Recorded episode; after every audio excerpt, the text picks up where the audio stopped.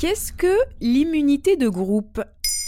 Merci d'avoir posé la question. L'immunité de groupe ou l'immunité collective correspond au pourcentage nécessaire d'immunité, naturelle ou par vaccination, chez une population donnée afin d'interrompre la propagation d'un virus. À savoir que l'immunité de groupe est utile pour les personnes qui ne peuvent être vaccinées à cause de leur situation médicale, qui sont en désordre immunitaire ou en attente de transplantation par exemple. Dans le cas du Covid-19, l'idée de l'immunité de groupe consiste à faire en sorte que des personnes contractent l'infection et en guérissent évidemment et soient ainsi protégées. Leurs propres systèmes biologiques auront trouvé leur propre défense face à cette attaque jusque-là méconnue en développant des anticorps adéquats.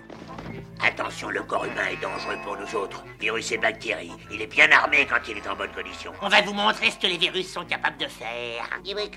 En d'autres termes, si tous mes voisins sont immunisés, je suis protégé, même si je ne suis pas moi-même immunisé, si je n'ai pas été vacciné ou si je n'ai pas eu l'infection. Puisque tous mes voisins le sont, ils ne pourront pas m'infecter. Selon une étude anglaise parue fin mars 2020, on estime qu'entre 1 et 7% de la population française a été infectée par le virus. Ce taux est donc à mettre en regard avec le seuil nécessaire pour atteindre l'immunité de groupe, qui est à peu près de 66%. Ok, mais tu m'expliques comment tu atteins une immunité de groupe en confinant les gens? Laisser le virus circuler librement pour arriver au-delà de 60% de la population infectée conduirait à des centaines de milliers de morts, chiffre évidemment démultiplié par l'engorgement des services d'urgence, puisque compte tenu de la grande contagiosité du virus, tout le monde serait infecté très rapidement et dans un temps assez court. Le confinement permet de gagner du temps de manière très importante, c'est vital pour les services hospitaliers est nécessaire pour mettre en place une réponse à l'épidémie.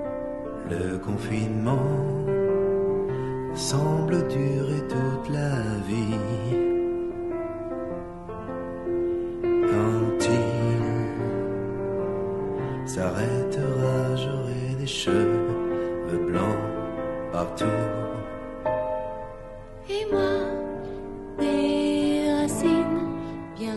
Jusqu'au cou. L'après-confinement pourrait s'envisager de deux manières. Soit passer par un confinement plus léger, donc on limite toujours la propagation du virus mais de manière moins drastique. L'autre manière, c'est effectivement d'alterner le confinement en allant vers des confinements à répétition. Une manière d'espacer les pics épidémiques et donc la possibilité d'atteindre l'immunité de groupe en plusieurs fois. C'est ce qu'on appelle le stop and go, mais ça, c'est le sujet de notre prochain épisode. Ah mais ça craint. C'est quand même envoyer les gens à la mort, non? C'est vrai que la solution de l'immunité de groupe peut poser question. Il faudrait que deux tiers de la population attrape une infection qui est quand même relativement virulente, à savoir que la mortalité du Covid-19 est de l'ordre de 1%, ce qui est 10 fois plus que celle de la grippe saisonnière, donc ça pose des soucis. Cette immunité ne peut pas être atteinte par voie de vaccination, puisque celui du Covid-19 est toujours en développement et qu'il faut en moyenne deux ans pour trouver un nouveau vaccin. Il y a aussi la question d'un traitement, rien de vraiment efficace face à tous les cas et profils de malades. Là-dessus, je vous renvoie à notre épisode sur la chloroquine, un traitement qui suscite de nombreuses polémiques.